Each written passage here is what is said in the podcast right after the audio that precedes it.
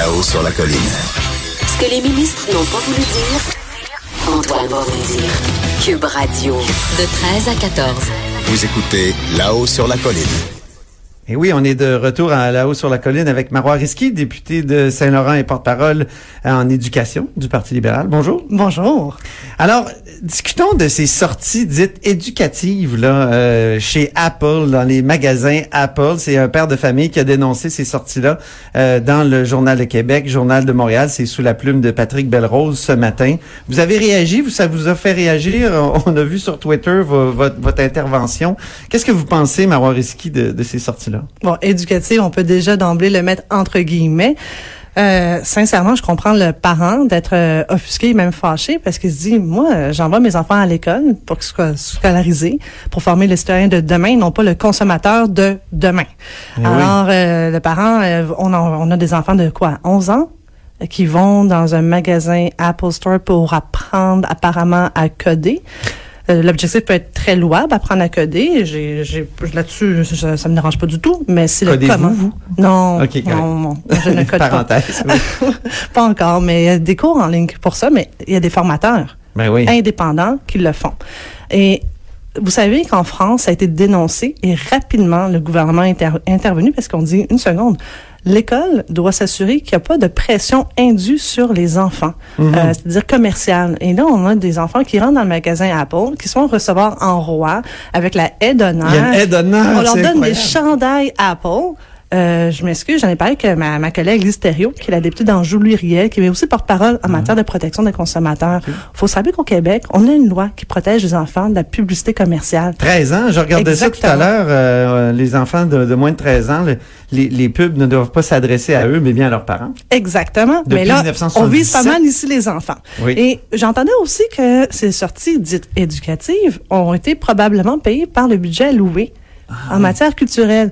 Moi, ma collègue euh, Isabelle Melançon, qui est députée de Verdun, mais aussi porte-parole en matière culturelle, elle est pas contente là parce que euh, elle a dit oui on a débloqué cet été des sommes additionnelles pour que nos enfants aillent justement dans les musées Mais ou dans oui. les expos sciences ça c'est du culturel là elle me dit Marois là on est très très loin du culturel Pensez-vous que chez Apple, il y a des ateliers pour comment se défiscaliser, comment ne pas payer d'impôts dans le pays originaire de l'entreprise? Non, je Et pense pas. engranger des, ainsi des milliards?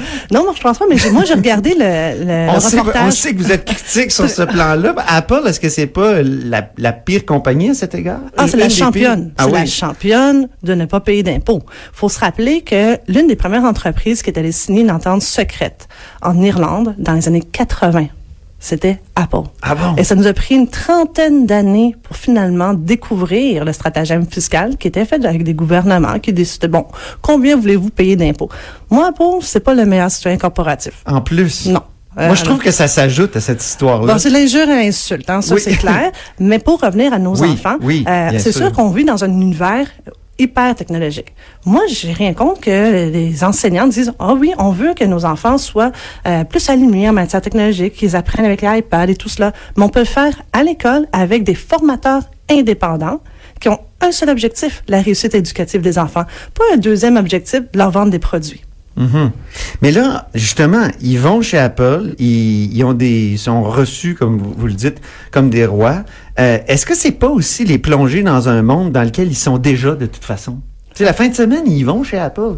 Est-ce que est-ce que c'est pas un problème plus général de l'école de se dire il faut leur montrer le monde dans lequel ils existent et ils, évoluent? Est-ce que le- l'école doit pas être un peu en dehors du monde d'une certaine façon, un peu comme les lois sur la pub nous le disent, c'est-à-dire que faut qu'il y ait il y a, pas de pub à l'école d'ailleurs.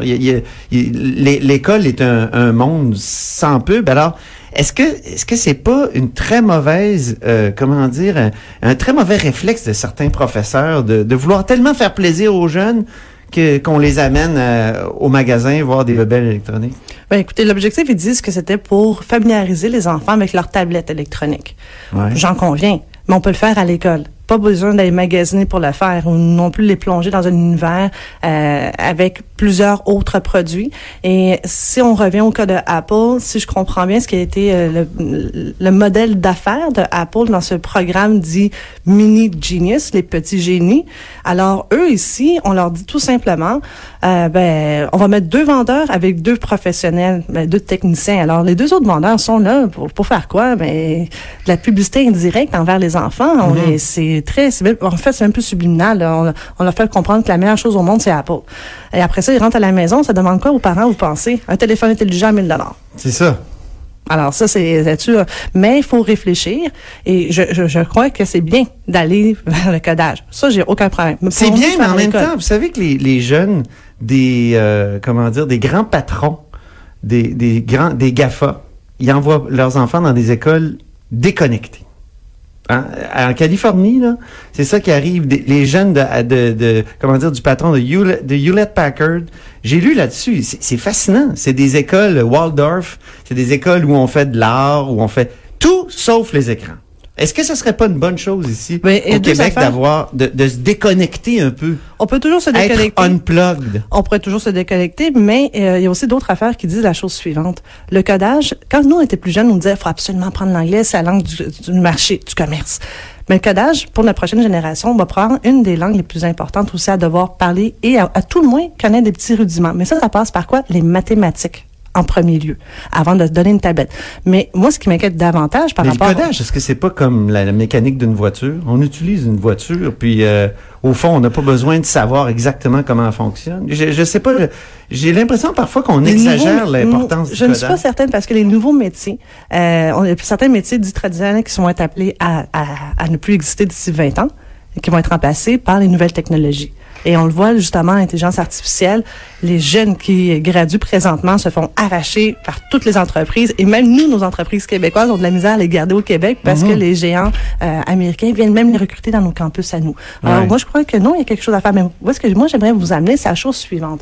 Les tablettes ainsi que les téléphones intelligents il a commencé à avoir des études qui démontrent que ça peut avoir des ça peut développer des problèmes d'acuité visuelle. Alors je comprends que le ministre veut pas aujourd'hui euh, suspendre les activités euh, pédagogiques euh, dans les campus Apple, mais est-ce qu'on peut commencer à réfléchir? Moi, je l'invite au contraire à faire exactement ce que la France a fait. On suspend immédiatement, on donne la directive, vous n'allez pas faire du magasinage, direct ou indirect dans les magasins Apple. Si vous voulez avoir des techniciens qui vont montrer aux jeunes comment faire, mm -hmm. comment utiliser votre tablette, on va envoyer des, des formateurs indépendants, mais on va aussi avoir une réflexion de quel est le rôle des technologies dans nos écoles et comment on veut protéger nos enfants à ne pas avoir trop d'exposition par rapport au commercial? Donc, vous, leur, vous demandez euh, au, au ministre de fonctionner par règlement à ce moment-là? ou? Oh, mais non, regardez, euh, ce temps-ci, le ministre est très bon avec les directives. Il a donné une directive d'avoir deux fois 20 minutes par, euh, par jour ouais. dans les écoles. Il peut fonctionner avec une directive. OK.